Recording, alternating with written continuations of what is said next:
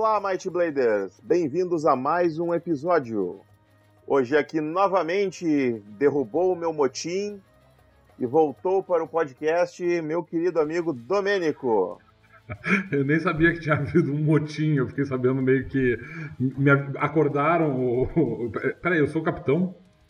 Eu, ué, Agora eu, eu fiquei preocupado. Eu, eu sempre tive a, a, a, ideia de que tu é o capitão, né? Tu que vai afundar com o navio, eu vou pular fora antes. Ah, ok, beleza. Droga! Não gostei muito dessa perspectiva. Eu sou só o âncora. O âncora é o que afunda. Puta, me ferrei. então, acho que a gente vai afundar juntos. Muito bem. Hoje nós estamos aqui com uma pauta que nós, nós trabalhamos bastante, nós ficamos pensando muito tempo sobre o que falar nesse episódio. E depois desses longos cinco minutos, a gente decidiu essa pauta. Foram três. É, foi três? três? três então minutos. tá bom. então tá. É, na verdade, a gente tem várias pautas, mas a gente tem que trabalhar elas e a gente não fez isso. Então a gente vai fazer uma outra pauta que a gente já tem em mente aqui e é isso aí. É, a, a, gente tem algumas coisas sobre as quais a gente quer falar, mas a gente ainda não pode, porque o material não está todo pronto, então ia ficar meio estranho a gente falar dessas coisas, porque elas podem ser alteradas. E tem algumas outras pautas que a gente quer fazer que precisam de uma. Que, que uma discussão de três minutos simplesmente não é suficiente para a gente organizar elas. é, exatamente. A gente precisa realmente parar e fazer as pautas. Então, é. não vai rolar hoje. Mas a gente vai falar de uma coisa que muita gente tem perguntado, que são as aventuras, né? O guia de aventuras que a gente tem tanto anunciado aí que a gente quer fazer, o PDF gratuito para ter aventuras baseadas ali no guia de Tebrim, que a gente já lançou. Então, agora a gente vai falar um pouco sobre esse material que está quase pronto, está ali faltando um detalhezinho aqui, um detalhezinho ali, mas está tá, na, nas esterteiras do, de, de, de ir para a parte de diagramação, que é comigo. Eu tenho, eu tenho certeza que esse é o próximo material que vai sair oficialmente, quer dizer, antes do, do, desse material vai sair uma, uma versão print friendly do guia de Tebrim. Quando esse áudio for pro ar já deve estar à disposição, imagino eu. E o próximo lançamento que a gente vai fazer certamente vai ser o guia de aventuras. Viu? Por isso que tu é o capitão. Porque tu tem certeza, eu não tenho certeza de nada. ah, ok. Então a gente vai falar sobre as, as aventuras que vão compor esse guia quem acompanha o Might Blade desde os seus primórdios vai reconhecer alguns dos nomes, ou se não todos os nomes. Mas essas aventuras vão receber um, um vamos dizer assim, um, um biotônico fontor, assim, elas vão ter uma revitalização ali e vão estar todas adaptadas para a terceira edição, né, já, já pensando, e perfeitamente ambientadas dentro do Guia de Tebrim. Né? É, essas aventuras, na verdade, vão ser uma revisão para a terceira edição uh, das aventuras que estavam disponíveis em algum momento. De algumas das aventuras que estavam É, de algumas, de, algum, de algumas aventuras que estavam disponíveis em algum momento na, na página do, do, do, do Might Blade. A gente basicamente revisou algumas dessas aventuras que estavam lá à disposição e organizou elas de uma maneira que elas façam sentido como uma campanha, por assim dizer. Elas ainda vão, ser, vão poder ser, ser utilizadas separadamente e a gente vai ter um nível para cada uma delas. Então, se tiver uh, as aventuras, elas vão ser niveladas para os grupos que queiram jogar com elas isoladamente saberem que nível elas, para quais níveis elas vão ser mais adequadas. Uh, mas elas vão ser, nesse guia de aventuras especificamente, elas vão estar organizadas de maneira a formar, a compor uma, uma pequena campanha que deve levar os jogadores até o nível 10 por aí. Ela tecnicamente é uma aventura para ir do nível 1 até o nível 10. Uma campanha. Uma campanha. Eu disse aventura? Isso. É, uma, uma, uma campanha para levar os jogadores do nível 1 ao nível 10 ou muito próximo disso. E ela também serve para o mestre apresentar o, o, o cenário para os jogadores, né? que elas vão se passar ali ao, ao, ao redor de cidades, ou em cidades, ou em vilas, dentro do reino de Tebrim. É, essa é a, é a, terceira modificação. A primeira é que a gente vai uh, revisar elas para a terceira edição.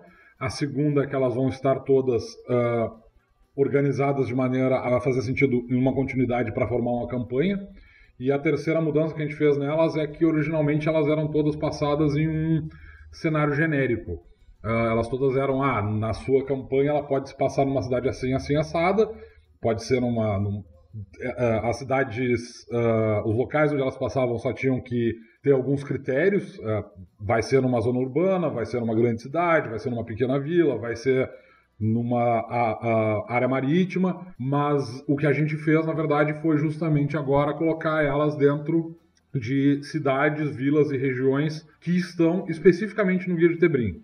Na verdade, o Guia de Tebrim ele foi feito porque a gente estava revisando o Guia de Aventuras e a gente ia, o Guia de Aventuras ia a, a ser acompanhado da descrição dessas cidades. E a gente pensou que para ficar uma organização mais orgânica, seria mais interessante dividir em duas partes o Guia de Aventuras, com uma parte descrevendo especificamente as cidades e a, onde as aventuras iam se passar, e a outra parte com as aventuras em si. Como a gente estava fazendo isso, a gente pensou, não, então quem sabe ao invés disso a gente não lança um guia de Tebrim especificamente, um, um, guia especificamente pro cenário, e depois deixa o guia de aventura solo, porque tu já vai ter o material do guia de Tebrim num outro material, e aí os jogadores já vão ter tempo para se acostumar a ler esse material do guia de Tebrim, conhecer a ambientação, e aí fica mais fácil para eles usarem essas aventuras nessas localidades. Isso dito, não significa, é óbvio, que os jogadores, os mestres, não possam perfeitamente pegar essas aventuras e colocar eles no seu próprio cenário, no seu próprio mundo. Só vão ter que tomar cuidado para colocar em cenários que façam sentido para a aventura, mas não vai ser um grande problema para mestres mais experientes. Para os mestres novatos, como já tem o guia de Tebrim à disposição, vai ficar bem simples de, de usar essas aventuras por causa disso, porque elas já vão estar tá, uh, ligadas ao cenário oficial. Muito bem. E, bom, então vamos começar falando das aventuras. Tu, tu, quer falar mais alguma coisa antes da gente entrar nas aventuras propriamente dita? Não, eu acho que é isso. A, a, a, premissa básica das aventuras, as mudanças que vão ser feitas são basicamente essas. É, essa revisão, essa, esse alinhamento, por assim dizer, para que elas todas façam sentido como uma campanha completa. E essa questão de que elas vão ser especificamente passadas em Tebrim, em várias localidades de Tebrim. Essas são as mudanças iniciais, as mudanças uh, visíveis dessas aventuras. Mas essas aventuras todas elas estavam, quase todas, a gente vai falar disso agora, mas quase todas as aventuras eram aventuras que, como a gente disse no começo, em algum momento estavam disponíveis no, no site Vou aproveitar antes da gente começar a falar das aventuras, dar boa noite para os nossos apoiadores que estão presentes nos ouvindo. O João e o Euler está presente aí. Então temos, temos, um, temos um quórum quase cheio hoje, né? São quase todos os apoiadores. Falta três só. Mas enfim, o, o, o, o Jubão Albino estava há pouco online, agora não está mais. Mas enfim. É, o Jubão Albino ele veio, visitou, viu como é que estavam as coisas e tal e saiu fora. É. Acho que ele deve ter tido algum problema com a conexão dele, talvez. É, provavelmente. Mas então tá. Vamos então passar para as aventuras. A primeira aventura que a gente. Que a primeira aventura na sequência, né? A gente vai falar elas na sequência que elas vão aparecer no guia. É a Caverna do Urso Maldito. Que é diferente da Caverna do Maldito Urso. Nesse momento, o português faz muita diferença. Né? Maldito, maldito urso. urso. É, um maldito urso e um urso maldito são coisas bem distintas. É, mesmo porque é uma, aquele maldito urso e suas crianças é. uh, abelhudas estragaram meu plano. É mais ou Não menos é isso. isso. Mas enfim. Uh, essa é uma aventura introdutória, na verdade. Originalmente ela foi lançada pelo. foi criada pelo Thiago e ela foi produzida para ser uma aventura introdutória. Aliás, isso é um detalhe importante que eu não tenho esse dado aqui. Eu não tenho certeza se todas essas aventuras foram criadas pelo Tiago. Não, não foram. Eu... Algumas não foram. foram. a maioria foram, mas algumas tem uma ou duas aí, eu tenho quase certeza que tem uma ou duas aí que foram criadas por, por jogadores na época do fórum mesmo. É, eu, eu tinha a impressão de que eu tinha tomado cuidado com relação a isso e eu tinha escolhido adaptar só aventuras que foram escritas pelo Thiago, mas eu, eu não tenho certeza. Eu posso estar errado. Eu é, posso estar então, errado. Então é aquela coisa, eu vou acreditar eu, todas elas. Eu, eu, eu tenho a, a, minha dúvida realmente é o mistério de Faendu, que é a última aventura, eu não tenho certeza se ela foi escrita pelo Thiago. É, é verdade, eu acho que ela pode ter sido escrita pelo, pelo Kaique. É, eu acho que pode ter sido. Pode ser. Uh, mas, a princípio, a maior parte das aventuras, pelo menos, elas foram escritas pelo Thiago. Eu não vou lembrar agora de cabeça quem é, vai ser muito complexo para mim aqui uh, olhar isso direitinho, então eu acreditarei no futuro quem foi que criou as aventuras originalmente no próximo Mightcast, caso não tenha sido o, o Thiago. Mas, a princípio, essas aventuras foram todas criadas pelo Thiago. Então, essa aventura especificamente, a, a, a Caverna do Urso Maldito, ela, é, ela foi criada por um, como uma aventura inicial. Assim. Uh, só, pra, só uma pergunta. Uh, tu tinha comentado em off antes que teria, além dessas seis aventuras que nós vamos falar, ia ter uma aventura introdutória e uma aventura para fechar que tu vai fazer, ou que nós vamos fazer, enfim. Essa aventura é uma aventura introdutória, mas na verdade a gente vai ter que criar uma aventura introdutória para criar uma continuidade na campanha. Ah, entendi. Então, essa aventura era idealmente uma aventura introdutória, na verdade era para nível 1 a 3, se não me engano. Eu agora estou na dúvida se essa é a primeira aventura ou se a ou se a Tumba do Rei Esquecido é a primeira aventura da, da campanha. Eu não lembro agora. Não tenho certeza absoluta. Mas é uma das duas. As duas são aventuras introdutórias, então não faz muita diferença.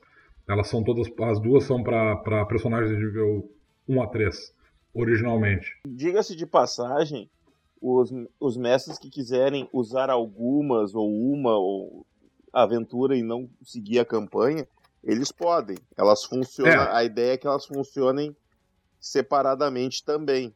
Uh, essa aventura é uma aventura para um grupo de nível 2.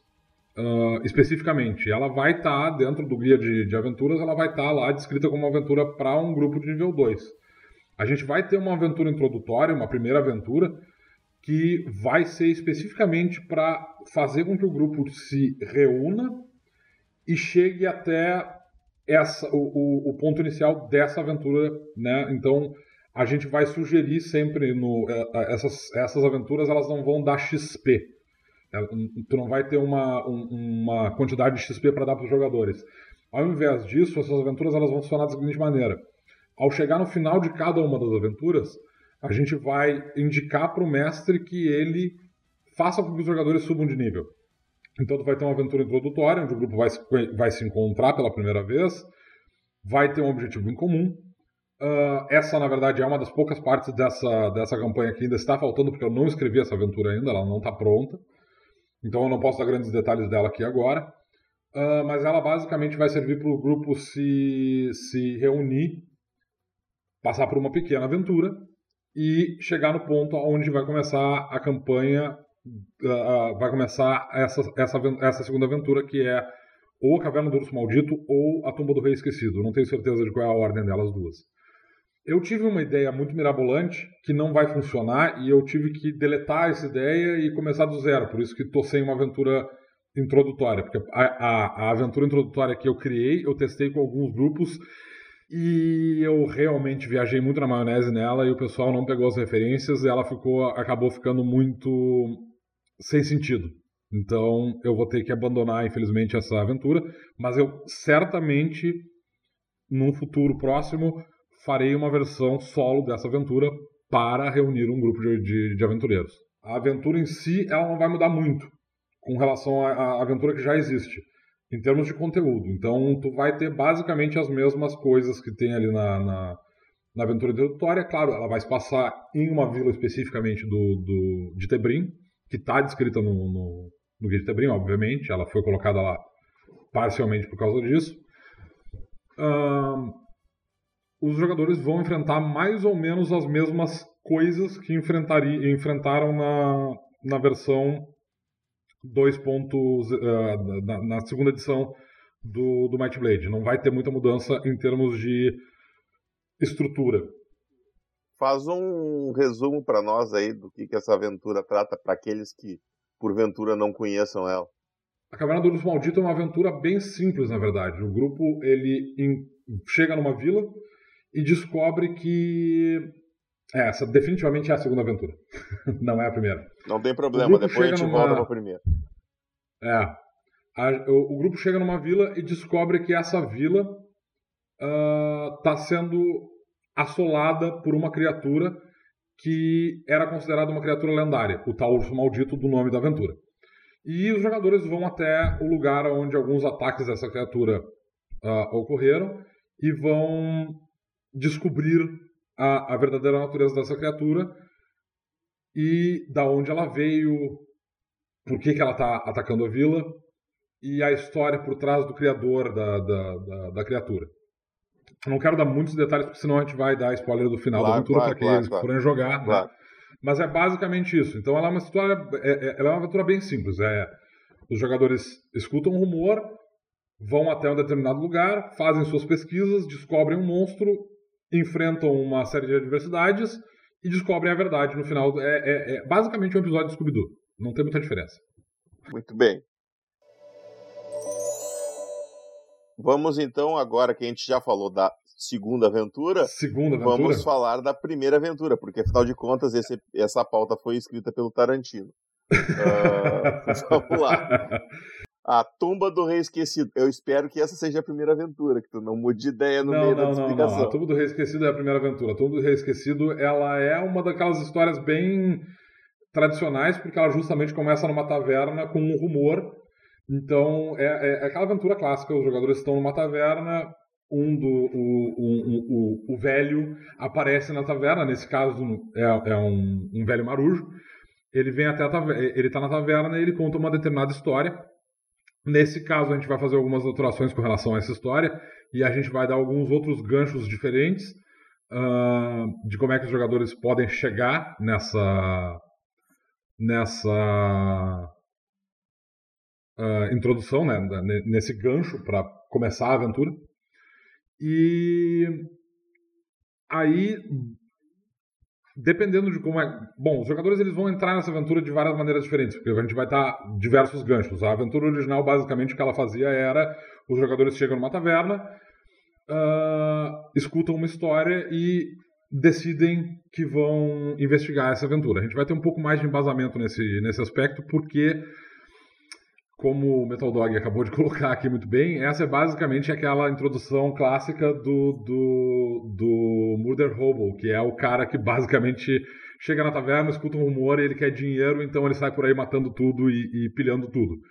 O que não é necessariamente o caso dos aventureiros de uma campanha de Might Blade. Eles podem, eles podem se envolver de maneira política nessa história e eles podem se, se envolver de maneira heróica nessa, nessa história. Então existem, vão existir vários ganchos possíveis para pro, pro mestre começar essa, essa aventura. Essa, é uma, essa sim é uma aventura para nível 1, é uma aventura para jogadores que acabaram de fazer suas fichas, que tem pouca que não tem, que tem pouca ou nenhuma experiência. Uh, e ela é, ela, ela é menos simples do que Caverna do Maldito no sentido de que ela vai envolver outras coisas além de simplesmente sair, escutar o rumor, sair do lugar X, ir ao lugar Y, investigar o lugar, descobrir o monstro. Essa aventura é um pouco mais complexa porque ela envolve uh, investigações uh, que podem levar a aventuras uh, sidequests, né? aventuras. Tem um nome para isso em português? Sabe que eu não sei? Sidequest. Pois é, tá. É, aventura de lado. aventura ladeada. É, ah, eu, eu, de, de, de, desvio na aventura, sei lá. É, enfim, ela, ela pode ela pode levar aventura complementar. É, esse, esse é um bom termo. Ela pode levar algumas outras aventuras complementares e ela pode ou não ter um grande impacto uh, no andamento do resto da campanha, dependendo das ações dos jogadores. Então, essa campanha, na verdade, ela vai meio que definir como é que os jogadores vão lidar com o resto da campanha todo. Se eles vão ir pelo lado altruísta da coisa, se eles vão seguir pelo, pela questão ambiciosa, ou se eles vão simplesmente uh, jogar como todo bom murder hobo, simplesmente andando e batendo nas coisas porque eles estão jogando hack and slash e o motivo não é tão importante. A gente vai ter essas três possibilidades. Eu preciso fazer um parênteses aqui que o nosso querido Euler Pereira fez um, um comentário no, estão ouvindo ao vivo aqui fizeram um comentário. Ele sugeriu uma tradução para SideQuest, busca deuteragonista. Porra, Euler, vou te dizer, hein, eu achava que teu pai era matemático, mas eu acho que ele é linguista.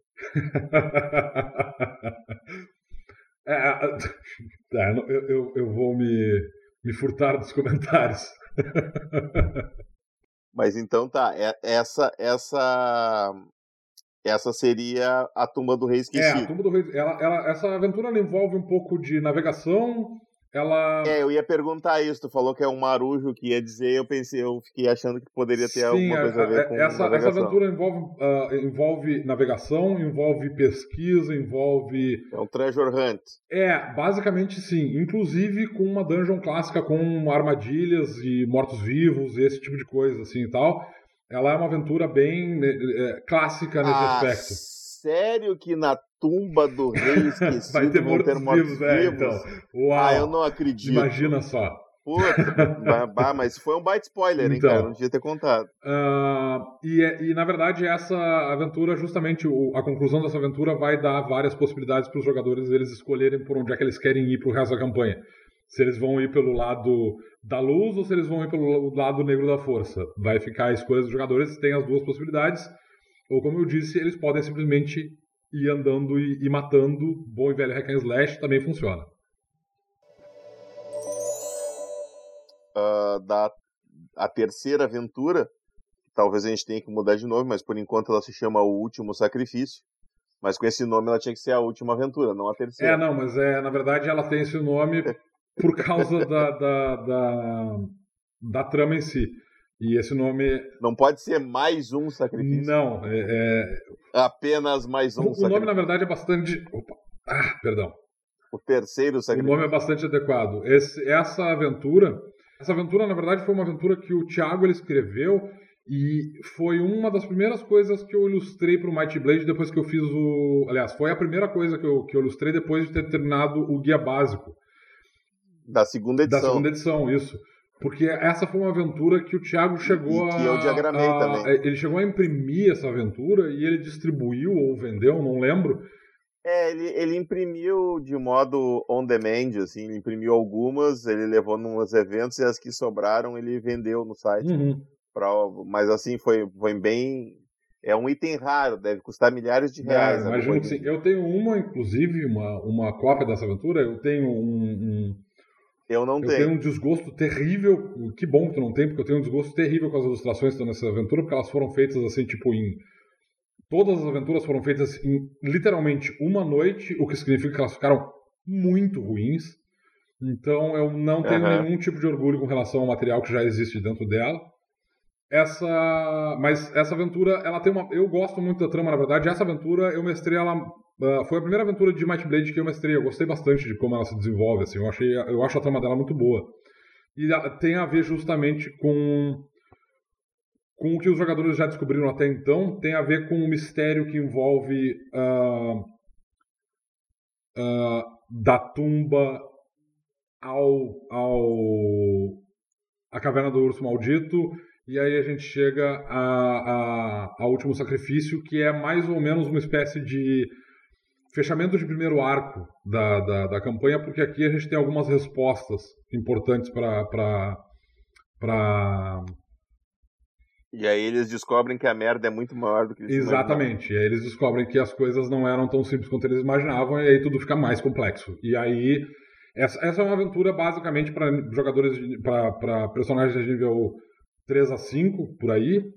Uh, ela não é uma aventura extremamente complexa, ela, vai, ela envolve de novo essa a, a, mesma lógica de chegar no lugar, ouvir um determinado rumor, ou ter chegado lá, se, se, se os jogadores chegaram, se os personagens chegaram até lá através das aventuras, eles ouviram, uh, eles conseguiram informações privilegiadas, e é por isso que eles provavelmente estão atrás uh, dessa pessoa nessa cidade especificamente.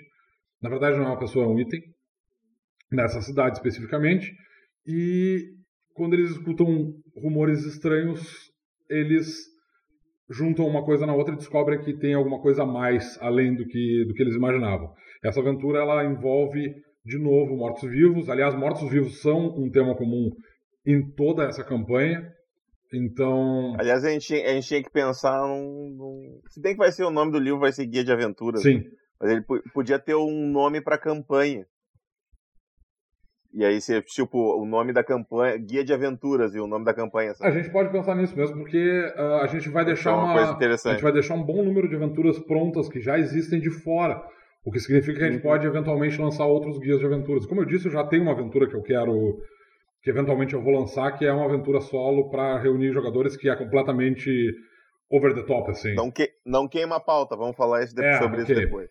Uh, essa aventura ela também vai envolver alguns mortos-vivos, ela envolve. A, a, a, gente já tem envolvimento de outras coisas aqui, além de, de, de mortos-vivos, a gente vai ter alguns outros problemas para lidar. Uh, mas ela é uma aventura, essa, assim como, como no caso do, do, do da Caverna do Urso Maldito, é uma aventura bastante simples. Ela é uma aventura bem clássica também, só que ela, ela começa a tomar um tom mais uh, obscuro, por assim dizer, porque a gente tem essa, essa revelação de um grande segredo e as coisas começam a tomar uma outra dimensão. Não literalmente, não tem nada cutuliano nessa aventura, tá? Só para constar. Não uma dimensão diferente. Ah, tá. Uma dimensão é, de proporções, não. Isso, de... uma proporção diferente, não uma dimensão. De outras dimensões. É, é, é. e depois nós começamos o segundo arco da campanha com a quarta aventura, que é a perdição de Deep Valley, que agora se chama Vale Profundo. Vale Profundo. Eu, ia, eu suspeitei que seria esse o nome em português. É, né? Por que não fazer uma tradução direta? Então. Podia ser ah. Profundo Vale, tudo junto, sabe? Sei lá, podia ser uma coisa mais Tolkieniana. essa aventura, ela também estava, como, como as outras, ela também já estava disponível no, no, no, site há muito tempo atrás. Essa aventura uh, foi a aventura que me deu a ideia de pegar todas essas aventuras e reunir numa aventura só. Por causa do vilão dela. Ela tem um vilão muito. é, é, ela tem um vilão. Um, um, um, um, vilão que eu considero um vilão extremamente interessante. Eu gosto muito do, do, do vilão dessa, dessa aventura. Eu tive um certo problema porque eu tive que criar um segundo vilão para essa aventura e isso deixou as coisas um pouco emboladas, mas eu precisava dele por uma questão de, de trama, senão as coisas talvez ficassem difíceis de seguir. Uh, e me deu um certo pesar de ter que introduzir um, um, novo vilão nessa trama, porque eu acho o vilão dessa, dessa aventura especificamente muito bom. Essa aventura, uh, ao contrário das outras, ela não se passa num local específico, porque Deep Valley não está, se as pessoas notarem, Uh, vale Profundo não é uma cidade que está descrita em, em uh, no Guia de Tebrim, porque essa, cidade, essa, essa, essa vila, essa cidade, na verdade, ela não existe mais. Ela foi destruída alguns anos atrás. E os jogadores vão até lá, os personagens, na verdade, vão até, até essa, essa localidade, seguindo as pistas que eles encontraram na, na aventura Último Sacrifício e lá eles. É, é, essa aventura é provavelmente a aventura, a aventura, mais convulsa de todas elas, porque ela, ela é completamente não linear. Como os jogadores vão resolver ela é, é meio caótico, porque eles podem, eles podem resolver ela de várias maneiras diferentes. Eles podem resolver essa, essa, essa aventura. Claro, todas as aventuras, na verdade, elas têm a possibilidade de tu resolver elas de maneira pacífica. Eu tomei muito cuidado com isso para fazer com que, tipo, olha, se os jogadores não quiserem dar nenhuma espadada e a gente quiser ter um grupo de, de pacifistas que evita combate, e eu fiz isso especificamente porque eu já tive grupos assim, grupos no plural, que significa que sim, eu já joguei e mestrei para grupos pacifistas que literalmente não derramavam sangue em campanha, nem sequer sangue de morto-vivo. Uh, essa, é, essa aventura ela pode ser resolvida de várias maneiras. Então, além de ser resolvida da maneira, dessas duas maneiras, ou no bom e velho hack and slash, ou de uma maneira mais política, essa aventura ela pode ser resolvida em várias velocidades diferentes, porque depende de como é que os jogadores, de quanta informação os jogadores receberam até então e das rolagens dos jogadores ao longo dessa aventura. Então ela é uma aventura bem caótica, ela não tem uma estrutura muito, muito organizada. Ela tem, ela na verdade é uma série de eventos que se passa numa noite numa determinada localidade e esses eventos eles eles são aleatórios. Como ela vai ser resolvida, se os jogadores vão conseguir passar por todos eles ou se eles vão ir direto para o final dela e vão resolver tudo de uma vez só, vai variar de grupo para grupo. Essa é, é certamente a aventura menos ortodoxa de todas. Depois nós temos a quinta aventura, é o Espírito da Torre. Não vai me dizer que tem morto-vivo nessa também. Então. É uma coisa meio um tema recorrente aí, eu tô vendo. É, esse é o tema recorrente dessa campanha especificamente. Sim, então, traga tá. os seus sacerdotes, eles vão ser muito úteis. Essa aventura, ela na verdade, ela era uma parte 1, no, ela foi lançada no site como uma parte 1. O Thiago me passou o que ele já tinha escrito da parte 2 e da parte 3, porque essa é uma aventura dividida em três partes, uh, como o Thiago tinha criado ela originalmente. Então, essa é a aventura mais longa das, da, de todas as aventuras desse, desse grupo, de, de, dessa, dessa campanha. O que significa que uh, o mestre vai ter a opção ou de dar mais níveis para os jogadores à medida que eles vão completando partes dela, ou dar só um nível no final, quando eles completarem toda a aventura. Que é a maneira como eu acho que é mais ideal, porque apesar dessa aventura ser mais longa do que as outras, e mais complicada em termos, porque tem várias coisas para fazer, uh, os jogadores aí já vão estar no nível alguma coisa entre 5, 4, entre 4 e 6, na verdade. Então, nesse nível, eu já prefiro que, eh, eh, em geral, eu já faço com que os jogadores levem um tempo a mais para subir de nível, para adquirir novos níveis. Então, vai ser sugerido para o mestre que ele, na verdade, deixe para subir o grupo todo nível quando eles resolverem essa aventura. Essa aventura, portanto, tem elementos inéditos nela, porque além da gente estar tá fazendo a revisão dela, da, da, da, da, aventura original, tem o fato de que na, no site só existia a primeira parte dessa aventura. Só, só foi lançada oficialmente o Espírito da Torre Parte 1. E o Thiago tinha criado ela para ter três partes distintas, então essas outras duas partes vão ser completadas nesse, nesse guia de aventura especificamente, e os jogadores terão que lidar com a torre, uh, o espírito, e depois eles vão ter que lidar com o resto da aventura. E o guarda-roupa. Não tem um guarda-roupa nesse caso, mas ah, então tá. esse, essa aventura também tem uma outra característica diferente das outras, que é o fato de que nessa aventura a gente vai ter um, uma introdução do material que a gente vai ver depois no guia de planos, porque a gente vai ter criaturas extraplanares nessa aventura. E a gente vai lidar com questões de, de espíritos e coisas do gênero, então a gente também vai lidar com essa questão de. Do, com, com algumas regras que vão estar no Guia do Vilão mais tarde, o que significa que provavelmente essa aventura vai trazer, uh, além dessas aventuras. Bom, vai haver mais material além das aventuras em si. Uh, a gente vai ter algumas outras coisas extras nessa aventura, além das aventuras, somente das aventuras. Uh, como todas as aventuras do Might Blade, tu vai ter todas as fichas de todas as criaturas, então tu vai ter algumas criaturas novas nessa, nessa aventura. E vão, vai ter alguns itens, itens mágicos novos e vão haver algumas magias novas também apresentados nessa, nessa aventura. E além disso, a gente vai apresentar algumas outras regrinhas aqui e ali, incluindo algumas regras com relação que são mais importantes para necromantes especificamente, mas que também são do interesse de xamãs, por exemplo, porque elas lidam com espíritos. Então os jogadores, como o nome sugere, terão que lidar com essa questão espiritual também em algum ponto dessa aventura. E a aventura que nós temos finalizando, mas sem ser a aventura final, nós vamos falar por último aqui, mas terá mais uma, né? A gente fala isso mais adiante é O Mistério de Faendu. É, uh, no Guia de Tebrim tem um condado que tem cujo nome é o Condado de Faendu. E a história desse condado, na verdade, ela foi deixada no Guia de Tebrim é, propositadamente vaga.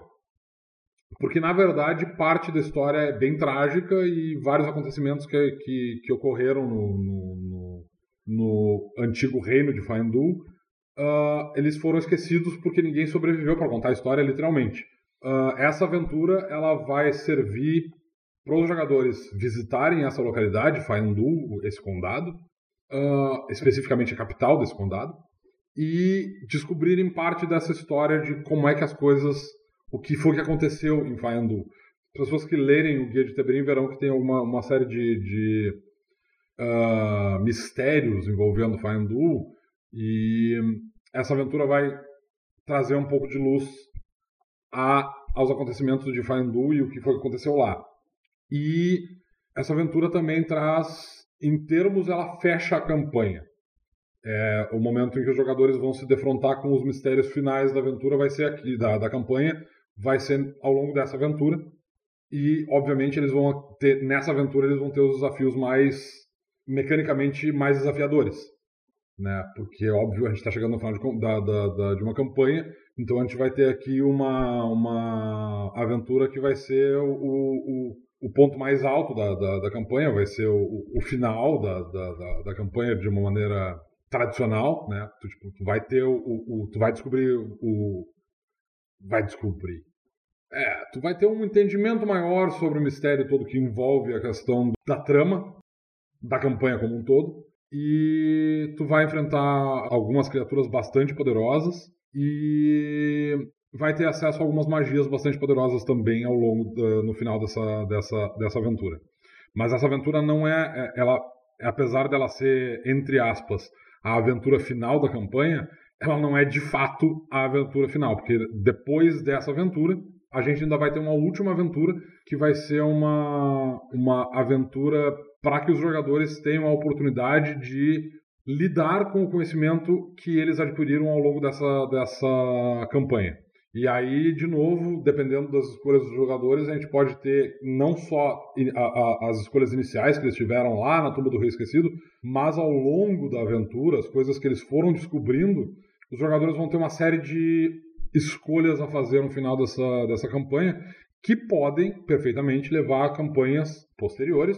A gente vai deixar algumas uh, opções para que essa campanha prossiga em níveis mais elevados. E, uh, os jogadores aqui eles vão estar tá em alguma coisa perto do nível 8, provavelmente, alguma coisa entre 7 e 9. Então, no, no caso de uma campanha tradicional, esse seria o momento em que a campanha encerraria. Mas a gente vai deixar alguns ganchos permitindo que, na verdade, o mestre ele possa seguir essa campanha com uma campanha para níveis mais altos, além do nível 10. Até porque o Guia do Vilão vem aí com as regras oficiais para personagens acima é. do nível 10. Né? Então, apesar da gente deixar esses ganchos, a gente não vai dar. Uh, essa, a, a, a, o guia de aventuras ele vai terminar aqui. Ou seja, se o mestre estiver interessado em dar continuidade, ele vai precisar ter acesso especificamente ao guia do vilão, porque é lá que ele vai encontrar as regras para fazer campanhas que vão além do nível 10. Agora que a gente já falou das aventuras propriamente, eu queria te perguntar algumas coisas que eu fui anotando a, a, ao longo do tempo, conforme tu foi falando. Especificamente uma coisa que eu queria te perguntar a respeito da distribuição de XP das aventuras. Tu, tu vai, elas vão conter uma sugestão de como dar XP, tipo por, por achievements dentro da história. Ah, se eles descobrirem essa informação, o jogador ganha tanto XP, quem encontrar tal item ganha tanto XP, ou uma distribuição de XP ao final da aventura, uma lista de coisas que possam. Eu já vi algumas aventuras em alguns sistemas que fazem isso. Aí eu queria saber se tu, se tu pretende que a gente coloque isso ou se vai ser uma coisa mais aberta assim para o mestre de cada grupo decidir. Ah, assim, o o guia básico, ele tem um sistema, ele tem, eh, ele tem algumas sugestões de como dar XP para os jogadores ao longo de aventuras. Uh, o que significa que, para alguém que já leu o guia, para um mestre que já leu o, o, guia básico, ele já tem uma vaga ideia de como distribuir esse XP. Essa campanha, porque ela vai ser estruturada dessa maneira específica, ela não vai ter essa, uma, uma sugestão de distribuição de XP o que, o, o, o, que a campanha ela se propõe, na verdade, é tu ter uma aventura que ela vai ser especificamente para um nível. Então tu vai ter uma aventura para nível 1 e quando os jogadores chegarem, quando os personagens chegarem no final daquela aventura, eles vão chegar no nível 2. Então, a sugestão vai ser sempre do tipo, ó, quando os jogadores chegarem no final da aventura, eles sobem de nível. Fim. Que é o, o, método mais simples de, de, de XP que está descrito no livro, inclusive. Exatamente. Esse, porque esse, apesar de a gente estar tá fazendo uma revisão e a gente estar tá colocando isso como uma campanha, esse livro ele ainda é focado especificamente para mestres iniciantes. É, então é, é, é, é para ser a primeira campanha, a primeira grande campanha do grupo, né?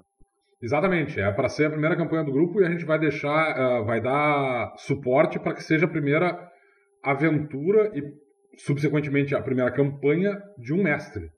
Isso. Então ali tu vai ter todo o material para fazer uma campanha. Tu, se o mestre vai pegar esse material, vai ler ele todo, vai entender a estrutura e ele vai ter condições de mestrar essa aventura de uma maneira mais ou menos organizada para que os jogadores consigam jogar essa campanha toda e fechar a campanha no final da, da, da depois da, do Mistério de Faendu. E se o mestre quiser, nesse momento, ele pode encerrar a campanha e aposentar os, jogadores, os personagens, é perfeitamente válido, e depois seguir, uh, ou então seguir para fazer suas próprias aventuras a partir desse ponto, ou ele já vai ter pego, espera-se que ele tenha pego experiência suficiente ao longo dessa campanha para poder criar suas próprias campanhas amarrando aventuras diferentes ou criando aventuras para si próprio, enfim. Porque justamente essa, aventura, é, essa campanha tem essa característica de tu ter vários tipos de aventuras diferentes. Tu tem aventuras que são mais diretas, que é basicamente vá até o lugar, descubra o mistério, vá até o lugar, mate o monstro, e é isso. A gente vai ter algumas aventuras que vão ser mais uh, políticas, que vai envolver tu falar com vários PDMs para conseguir mais informações ou para conseguir mais recompensas. Tu vai ter aventuras que vão ter uma estrutura muito mais solta, ou seja, os, os jogadores podem resolver elas de várias maneiras diferentes. E essa campanha tem por objetivo justamente dar o suporte para que um, um, mestre iniciante possa mestrar, eh, mestrar ela com tranquilidade. Baseado nisso, a gente decidiu que a melhor maneira de fazer essa aventura, essa campanha funcionar seria, ao invés de dar XP fragmentado, ou seja, e dando, ah, os jogadores recebem um XP por terem encontrado essa pista. Os jogadores recebem 2 XP por ter matado esse monstro. Ao invés disso, a campanha vai ter essa estrutura de no final do, da, de cada aventura tu vai ter um ponto em que o, a, a, a, aventura vai indicar que esse é o momento que o mestre deve fazer com que os jogadores todos, os personagens todos subam de nível. Então ela básica a única a única exceção a, a, a, esse, a essa regra vai ser justamente o Mistério da Torre, porque, como eu disse, como ela era uma parte 1 de três aventuras, tu vai ter três maneiras, de, tu vai ter duas maneiras de lidar com essa, com essa aventura, com essa penúltima aventura, que é ou tu vai dar três níveis para os jogadores, ou tu vai, ter, vai dar só um nível no final da aventura. Mas isso também vai ser uma, é uma escolha simples, na verdade. Né? Uh, na verdade, a gente vai dar a opção para o jogador, para o mestre, de da X, da, uh, fazer, fazer, fazer uma pausa da XP e é, continuar a aventura. Mas a sugestão que a gente vai fazer para os mestres iniciantes é que eles deem XP, que eles subam os personagens de nível quando eles terminarem as três aventuras. Então, na prática, a gente vai ter a, a sugestão é que essa campanha seja jogada uma aventura introdutória no nível uh, 1 e os jogadores comecem a Tumba do Rei Esquecido no nível 2, a Caverna do Urso Maldito no nível 3, o Último Sacrifício no nível 4, a Maldição de, do Vale Profundo no nível 5, o Espírito da Torre no nível 6, o Mistério de Faendu no nível 7, e eles vão ter chegado no final da campanha no nível 8. Se o mestre quiser fazer side quests e dar mais XP, ou se ele quiser dividir a, a, a, o Mistério da Torre em três partes e, dar, e, e subir de nível os jogadores ali, então esse grupo vai chegar no final da campanha no nível 9.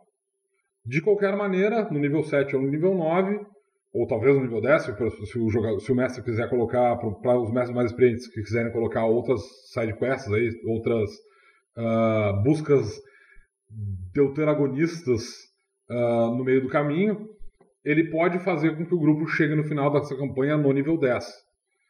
Mas aí isso vai ficar a cargo do mestre. A nossa sugestão é que essa campanha seja uma campanha de nível 1 a nível, a nível 8, e que no nível 8 o mestre decida se ele vai dar continuidade, ele vai ter que criar a campanha a partir daí, ou se ele vai encerrar a campanha nesse ponto, os personagens vão ser aposentados e ele começa uma nova campanha. O, o Euler deu uma sugestão para a tradução de Deep Valley.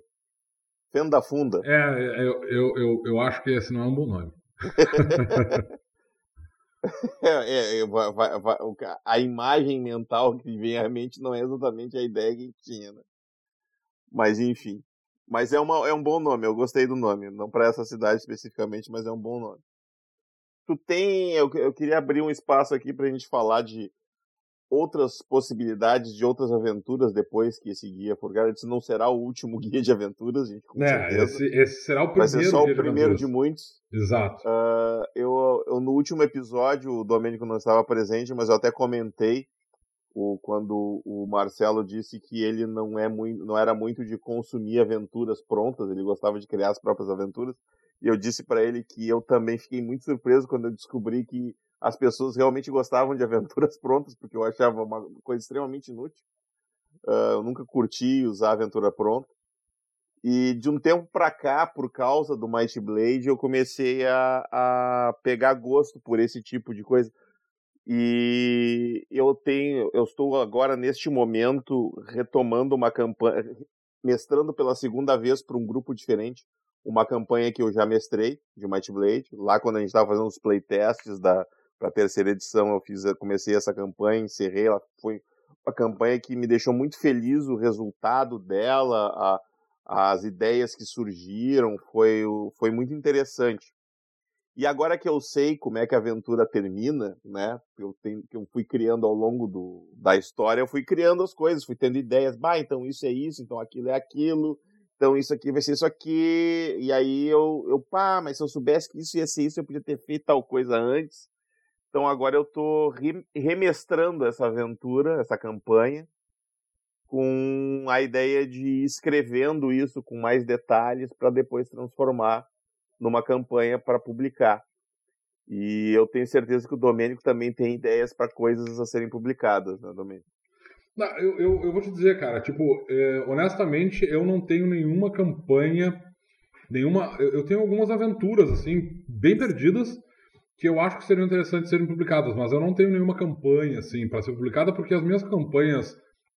Porque, uh, uh, pegando a tua, a tua deixa, eu, particularmente, eu nunca. É, é, eu comecei a minha vida como mestre mestrando Aventura Pronta. Eu comecei a minha vida como mestre mestrando especificamente Vampiro à Máscara. E eu comecei na primeira edição que saiu no Brasil, que no final do livro do Vampiro à Máscara, ele tinha uma campanha pronta. Ele, na verdade, ele tinha uma aventura que lá lidava com uma campanha eventualmente. E eu comecei mestrando aquela aventura especificamente. Uh, então eu nunca fui averso à, à, ideia de, de, mestrar aventuras prontas. De fato, eu mestrei várias aventuras prontas ao longo da minha carreira como mestre. Inclusive, o, o Metal Dog uh, uh, citou o Acelerac, por exemplo, que... como é, tu, tu, lembra o nome da... da Metal Dog, tu tá escutando a gente? Tá.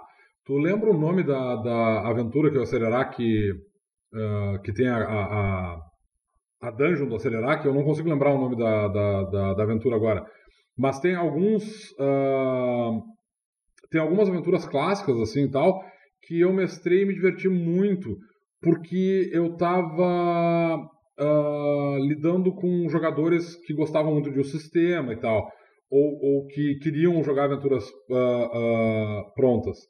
Então por exemplo tem uma campanha que eu acho absolutamente fantástica e que depois foi transformada num jogo de, de computador, que é uh, o Templo do Mal Elemental, Temple of Elemental Evil.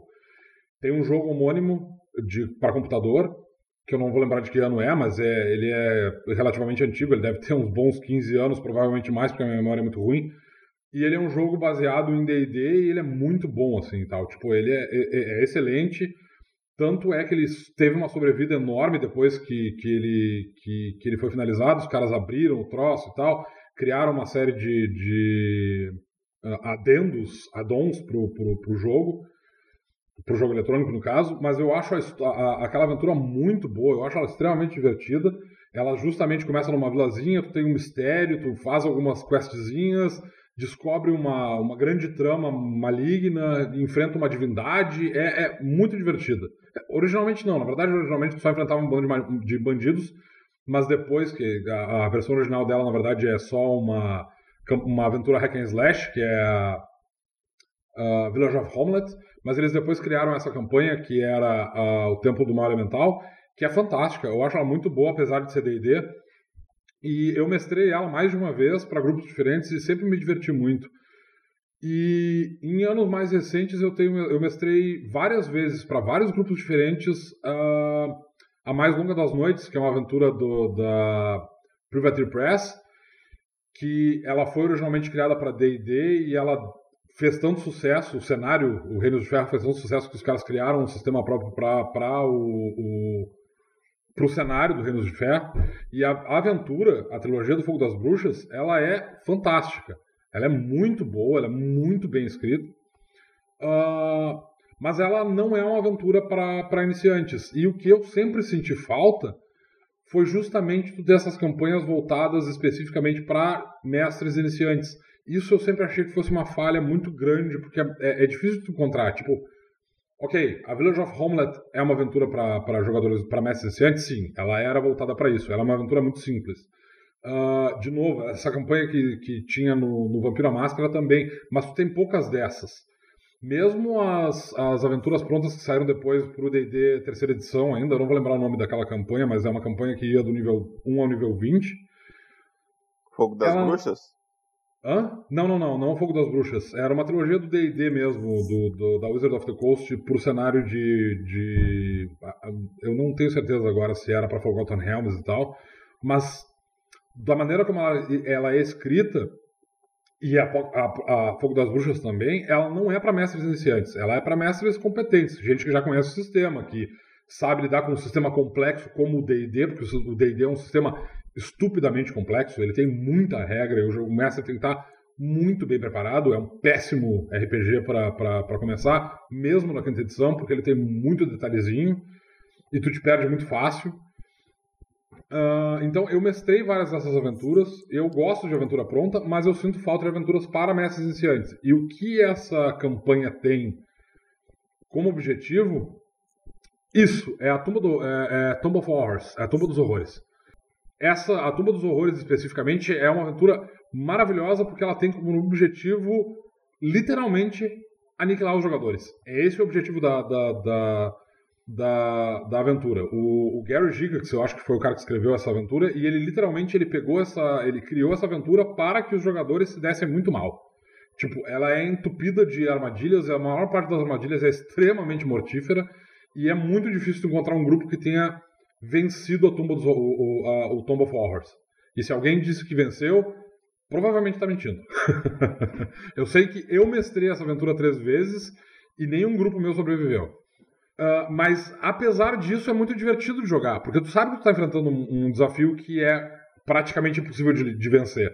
Mesmo que tu tenha lido a aventura, ainda assim é difícil de vencer ela. É, é espetacular. Tu já, tu já tentou jogar ela com alguém mestrando pra ver se tu consegue? Não, eu não tive, eu não tive oportunidade. Talvez algum dia eu faça isso. Mas é que agora eu tô muito é, essa, longe do Essa é a que tem o, o, o. Tu falou antes como é que é o Arrax? Não, o Arrax é do Duna, como é que é o nome do negócio? Ace... O Acererac. Acererac. Acererac é um Lich. Ah, é um Lich. Interessante. interessante. Ah... Isso é pra D&D. Isso é pra D&D. E eu, eu atualmente eu tô bem distanciado do D&D, como eu como deve ser óbvio, talvez pelo, pelo, pelos meus comentários é, é, anteriores. É sempre bom manter uma, manter uma distância saudável. É, eu acho D&D, apesar de todos os pesares, tipo, é o RPG mais importante que existe, porque afinal de contas, se não fosse pelo D&D RPG, provavelmente não teria o, o o, o peso. O, o, o, alcance que é. ele tem hoje em dia. O D&D ainda é um RPG mais jogado no mundo fácil, mas eu acho mecanicamente um sistema extremamente falho. Ele é muito complexo, ele tem um sistema completamente pirado, porque nada faz sentido dentro do sistema. Ele é ultrapassado, na minha opinião. É, mesmo com essas revisões que eles fizeram agora para a quinta edição, eu ainda acho ele um sistema muito ruim de mestrar e de jogar. Eu não gosto de jogar D&D também. E só para só pra constar, para que não pensem que é despeito meu e teu, porque a gente tem o nosso próprio sistema, para mim o melhor sistema que existe ainda é o GURPS. Tá? É. Eu não acho que o Might Blade seja melhor que o. É, ele então... tem seus defeitos também, ele também tem um nível de complexidade alto e tal, não é qualquer jogador iniciante que consegue, mas eu acho um sistema fenomenal, dá, dá de 10 a 0 em D&D, então eu não estou falando mal de D&D para, para falar bem do meu sistema, eu, estou, é. eu falo mal de D&D porque D&D é ruim mesmo. É, esse é o ponto também. Tipo, GURPS pra mim é. A vida imita o GURPS, né? Tipo, GURPS pra mim é o melhor sistema que existe também. Eu também sou GURPista. Eu acho o GURPS um, um, um sistema excepcional. E se eu pudesse jogar só GURPS o resto da minha vida, eu jogaria só GURPS o resto da minha vida. Se eu pudesse trabalhar para Steve Jackson Games, eu trabalharia com, com alegria como ilustrador para Steve Jackson Games, para o GURPS especificamente, para o resto da vida. Seria uma pessoa muito feliz e extremamente uh, satisfeita com o meu trabalho não dá, então, né? Mas eu gosto muito do, do, do, Might Blade. Tem uns outros sistemas que eu gosto bastante. Tipo, eu gosto muito do, do Dungeoneer, por ser um, um, sistema ridiculamente simples. Eu acho ele extremamente divertido. Tem alguns outros sistemas, tipo Mulheres Machonas Armadas até os Dentes, que eu também acho ótimo, mas ele é basicamente D&D, então, uh, GURPS, então não conta. Ele é GURPS simplificado. Uh, não, então, realmente, né, uh, só ratificando o que o Luciano disse, não é a questão de que eu acho que, que Might Blade é o sistema definitivo. Não é o caso. Na verdade, a gente justamente está preparando uma série de revisões porque eu acho que ele tem uma série de defeitos que a gente pode melhorar. Eu simplesmente não gosto de D&D e eu tento manter uma certa distância dele. Mas, como eu disse, mestrei excelentes aventuras no D&D e o D&D tem muitas aventuras boas e o D&D tem uh, cenários muito bons que eu gostaria muito de jogar em outros sistemas, mas eu acho que aí ele perde um pouco do sabor do, do, do tipo, eu acho muito complexo essa ideia de tu pegar um cenário de um determinado que está ligado a um sistema e trazer para outro. Então, eu já tentei jogar uh, uh, GURPS no cenário de Forgotten Realms e não tem a mesma, o mesmo, a mesma diversão.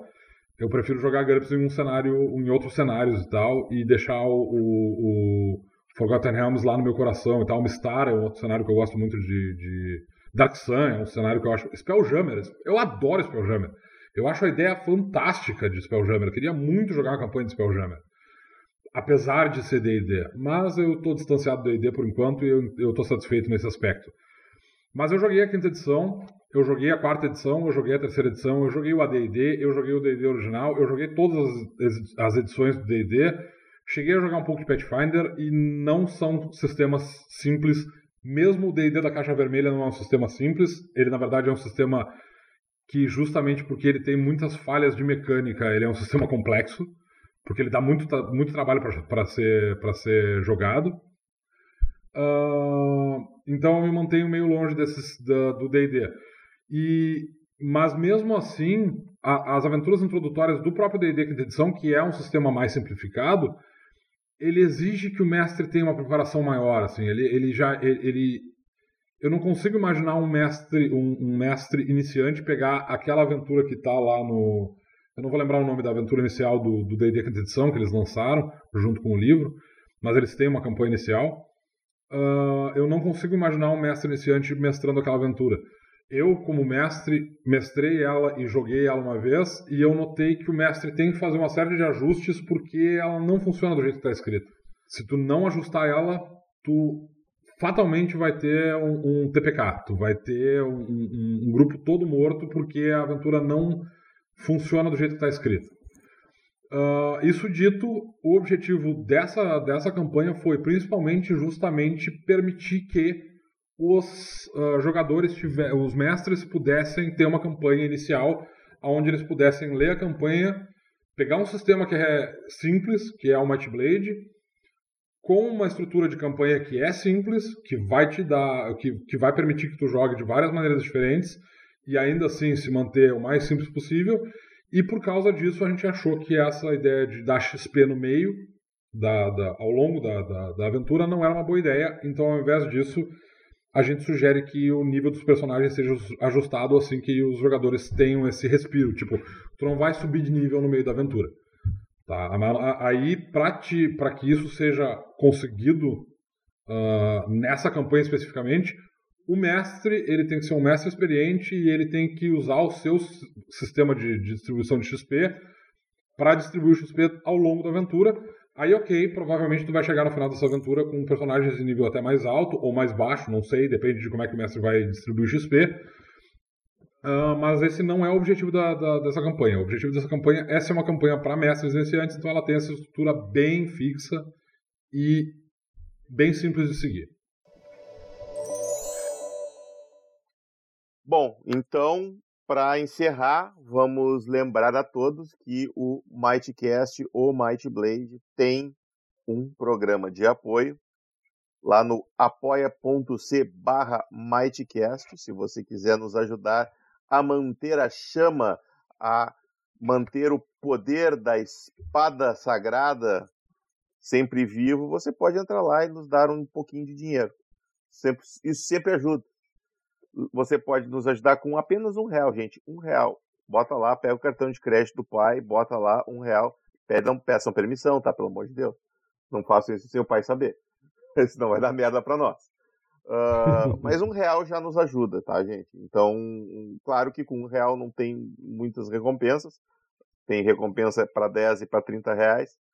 Mas a recompensa para quem doar um real é que a gente vai conseguir produzir mais rápido mais materiais. Aí a gente tem bastante coisa para fazer. Então, só, só, só, de guia de cenário tem uns seis livros aí para fazer. Então a gente precisa uhum. de, de, a gente precisa de tempo, a gente precisa de dinheiro, a gente precisa de incentivo. Certo? Uh, Domênico, você tem redes sociais para as pessoas entrarem em contato ou é só com o Corvo mesmo? Não, para entrar. Eu, é, é, eu, na verdade, mantenho. Eu tenho uma conta do Facebook, uh, mas eu sou muito pouco ativo lá. Então, se as pessoas entrarem em contato comigo, elas provavelmente vão ver um bocado de meme na minha linha de tempo, que é tipo uma vez a cada dois, três dias eu entro, vejo uns memes engraçados, posto, reposto e era isso. Que fica, registra... É. que fica registrado, então, que se você entrar no Facebook, o Domênico Gay é passivo lá, ele não é ativo. Uh... É, exatamente. Então... Desculpa, cara, tu deixou picando essa, eu tive que fazer. Não, beleza, beleza, beleza. Uh... Acho, acho, acho uma, uma piada extremamente justa. Uh, eu vou, então, passar para vocês aqui os, as redes sociais do Might Blade o, o, o mightblade.oficial arroba gmail.com é o nosso e-mail oficial e depois temos o mightblade.oficial arroba mightblade.oficial no Instagram e temos também lá o que o Thiago cuida, o, o arroba coisinha verde no Twitter. Né? E se vocês quiserem falar comigo diretamente, eu tenho um Twitter também. Eu sou, no, no caso do, do Domênico, eu sou mais ativo no, no Facebook, mas no Twitter eu sou mais passivo, eu só entro de vez em quando. Mas eu entro, então se vocês quiserem, procurem lá o arroba Lord Morpheus, né? Tudo, tudo em, como se pronuncia em inglês, então o Lord é sem o E e o Morpheus é com PH, porque o, o Morpheus já estava, já tinha, já tinha pego e eu uso o, o Sandman como avatar, então eu precisava usar esse nome, não, não me culpem.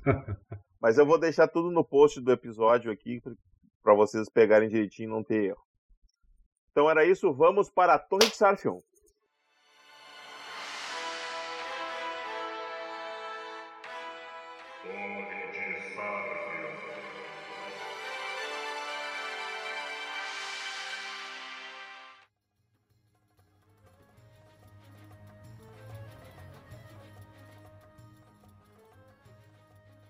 Chegamos para a Torre de Sarfion, então vamos ver o que temos para responder hoje. A gente vai abrir aqui com uma pergunta do Euler, que acabou de nos abandonar porque tem que acordar cedo amanhã, que é a respeito da tabela de tamanho de criaturas.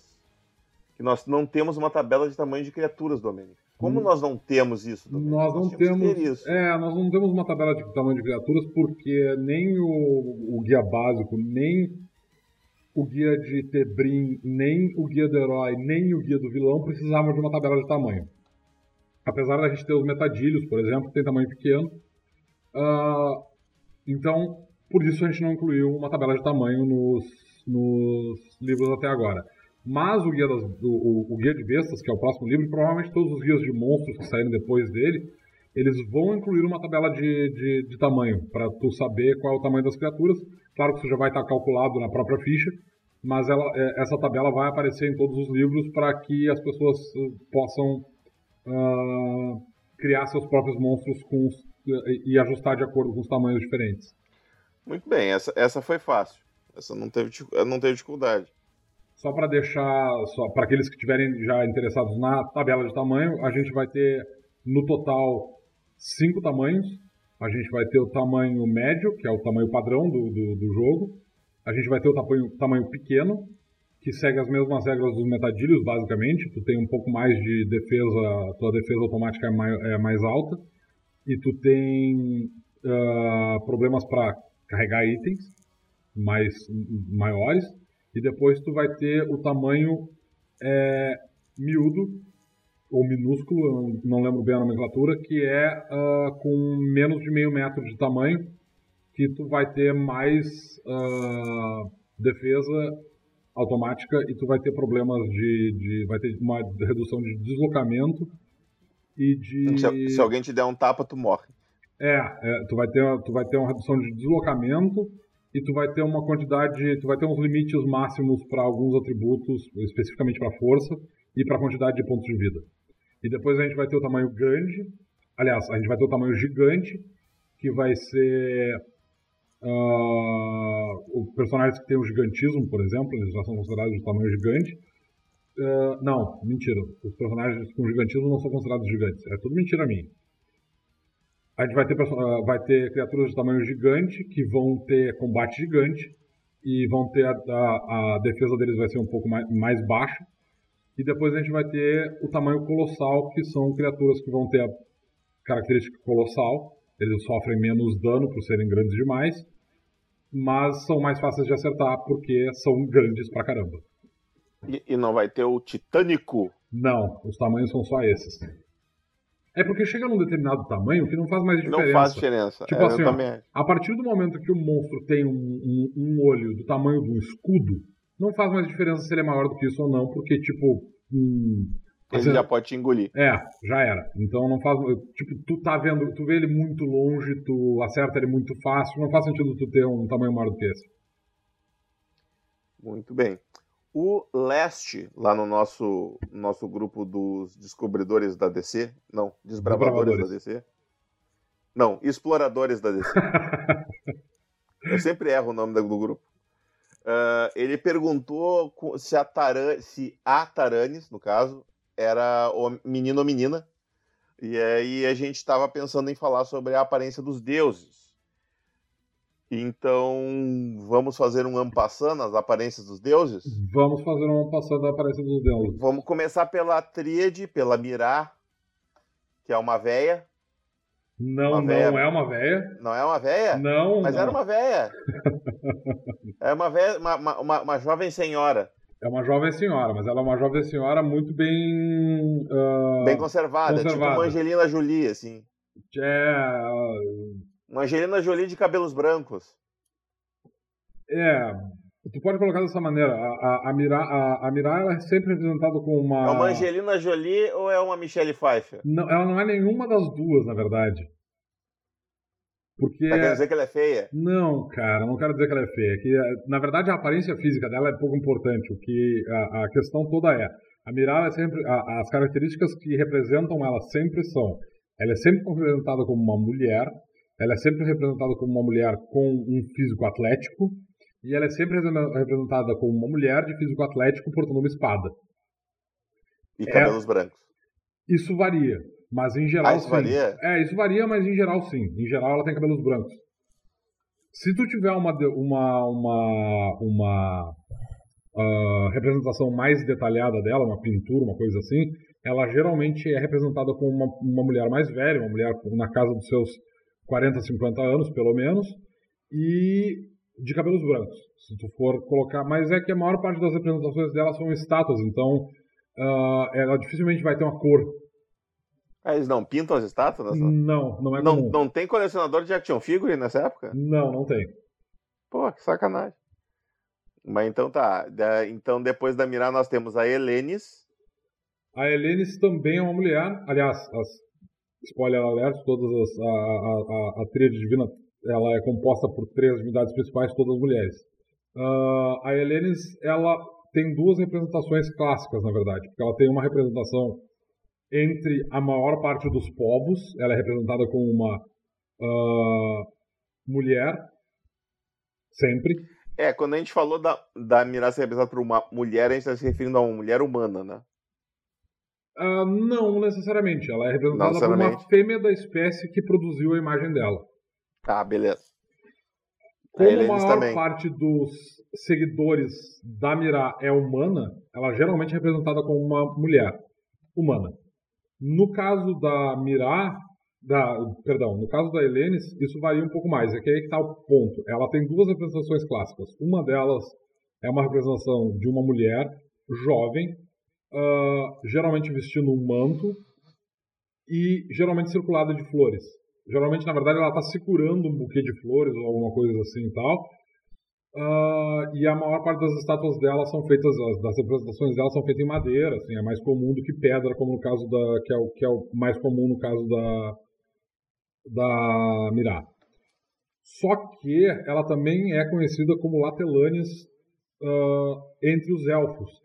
E aí ela tem uma representação diferente, porque no caso da, da, da ela é representada como uma fêmea elfa, uma mulher elfa, uh, mas ela geralmente está vestindo uma uh, roupas uh, tradicionalmente roupas de guerra. Ela também, ela, ela é porque no caso do, da, da, do, dos elfos, ela abrange um pouco mais de, de, de coisas, por assim dizer. O portfólio dela de, de ação é um pouco mais amplo. Então ela é geralmente representada como uma, como uma mulher combativa, por assim dizer. E aí nós temos a Denala. A Denala, da paz. ela geralmente, ela tem, de novo, duas representações clássicas, depende do, do, do, da raça.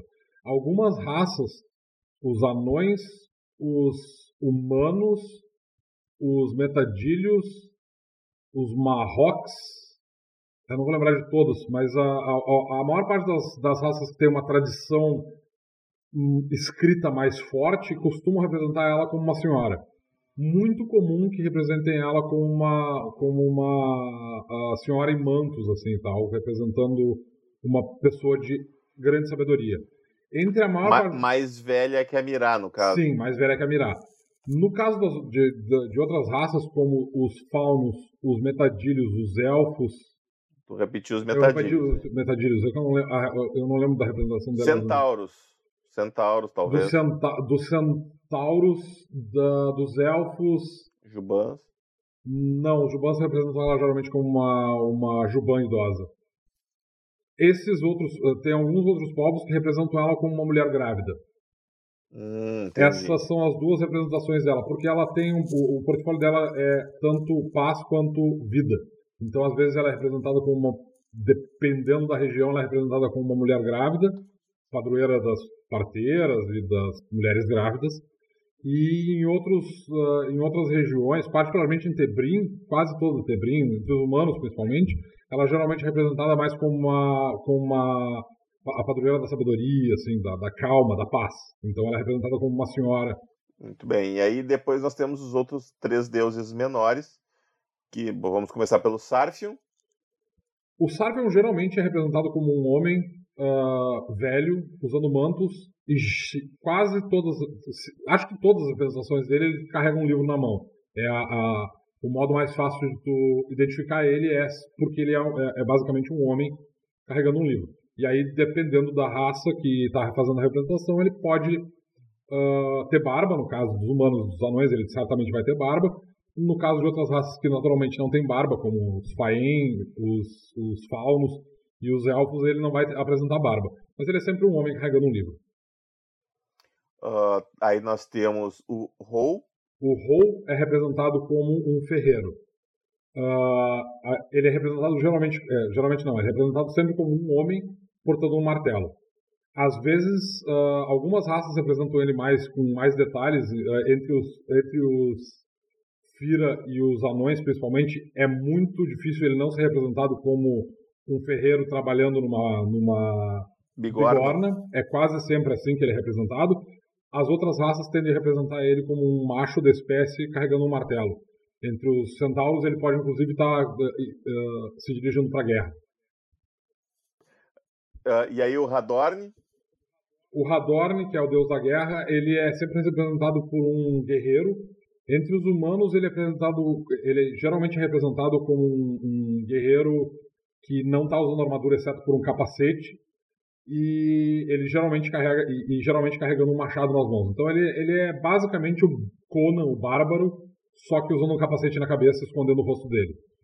Uh, outras raças tendem a representar ele como um homem, de novo, como um, como um macho da espécie, uh, escondendo a face de alguma maneira, geralmente usando um capacete, às vezes o cabelo esconde o rosto dele, ou ele simplesmente tem, entre os Fira, por exemplo, ele simplesmente aparece com o rosto em chamas, então tu não consegue ver o rosto dele, e portando um machado.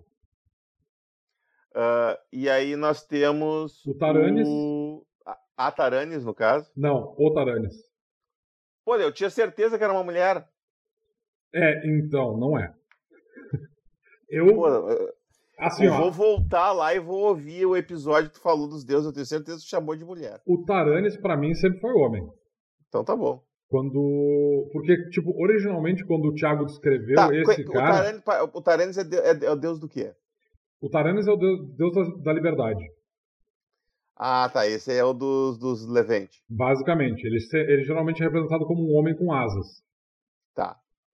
Tem mais um deus aí, então. O, o, o Taranis, originalmente, quando o Tiago descreveu ele, ele era um homem com barba. Por isso que eu sei que eu, que eu sempre considero ele como um homem, porque ele dizia que o cara tinha longas barbas feitas de nuvens. Aquele que. A, a deusa que tem as estátuas no mar, que é a deusa dos marinheiros, a como é que é o nome? A Han. Eu tinha esquecido da. A Han, ela, ela é muito pouco representada por povos da superfície. Quando ela é representada por povos da superfície, ela sempre tem uma característica aquática. Então, na maior parte das vezes, ela é representada como uma sereia clássica. Assim. Ela vai ser uma mulher com rabo de peixe.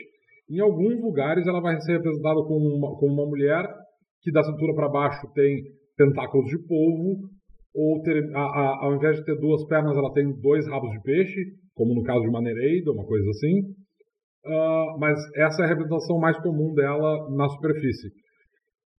Entre os povos aquáticos, ela é muito mais representada com muito mais é, é, muito mais comum ter representações dela. E nesse caso, ela é representada como uma fêmea da espécie, geralmente com características monstruosas. A maior parte das, das representações de, dela uh, em murais e em estátuas é, é, é, mostra ela em tamanho gigantesco. Assim. Ela, geralmente as estátuas dela costumam ser muito grandes.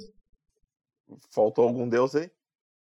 falta o Arrog. O Arrog uh, é, ele tem o mesmo portfólio da, da Mirá, e, por enquanto, e alguns estudiosos acreditam que eles sejam duas faces da mesma divindade. Só que o, o Arrog ele tem uma, uma descrição bastante específica.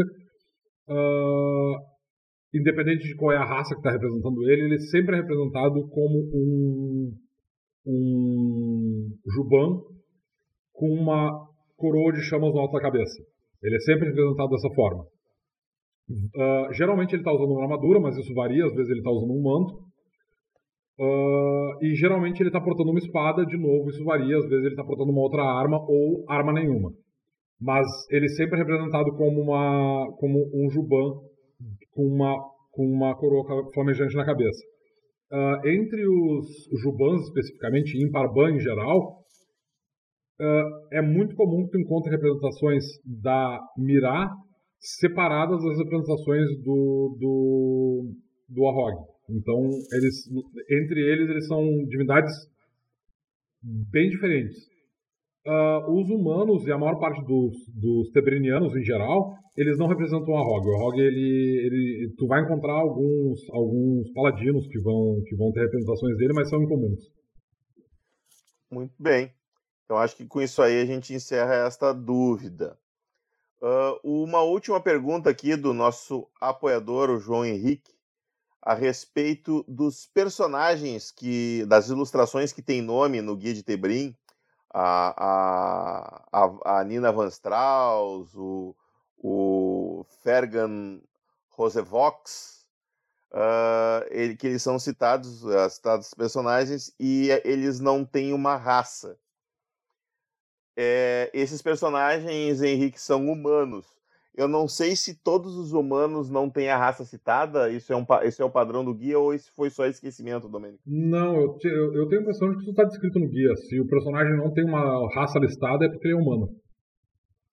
Tá, é, eu, eu na verdade eu não sei se ele leu do, ao longo dos textos que tem o, que esses personagens são citados, porque não necessariamente onde está a ilustração é onde o personagem está descrito. Os personagens estão descritos nas ordens ou nas cidades. Eles não estão descritos nos caminhos, que é onde estão tá essas ilustrações. Uhum. Então, se tu der uma pesquisadinha lá na, na capital, onde está a descrição dos, dos, dos, nobres lá, tem a, a, a descrição da Nina, assim como tem descrição de outros personagens que não estão ilustrados. Ah, então vai ter sempre lá fulano de tal, mago, é, fulano de tal, feiticeiro uh, único de nível 12, uh, humano. Então vai, vai ter lá, as, as descrições estão todas lá. É, na descrição Eu... dos personagens, uh, uh, em geral, tem uma. Apesar de na ficha deles nunca aparecer a raça quando eles são humanos, em geral, na descrição desses personagens, ele é descrito, é, é, ele é descrito como sendo um humano. É, é, quando diz na ficha, é nessa linha que tem o nível. É, nessa, nessa pequena descrição deles. Era, essa era a minha dúvida, se ali constava a raça. Talvez ele tenha visto ampação o nome com o nível e não tenha visto a raça e tenha ficado na dúvida. É, se, se não tem uma raça listada, depois do. do, do antes do, do, da classe do nível, é porque é um humano. Beleza. Então tá, talvez seja interessante botar humano ali, mas vamos ver. É, se tu acha que vale a pena, eu ah, só achei que era mais simples, na verdade, não colocar nenhuma raça, mas se tu acha que vale a pena colocar um humano pra, pra não ter essa dificuldade. É que o cara válido. tem uma raça, né? Ele é humano. É, ok. Acho válido também. Então tá. Muito bem, acho que era isso. Então encerramos por aqui. Essa foi uma torre de Sarfion mais curtinha. As perguntas foram mais fáceis de responder. Não nos sacanearam muito dessa vez. Elas mandam umas perguntas meio cabeludas aí que a gente fica puxando os cabelos aqui para responder, mas hoje estava tranquilo. Então ficamos por aqui, até o próximo episódio e lembrem-se, eu, o Domênico e o Thiago somos os portadores da Might Blade, mas nós carregamos ela para vocês.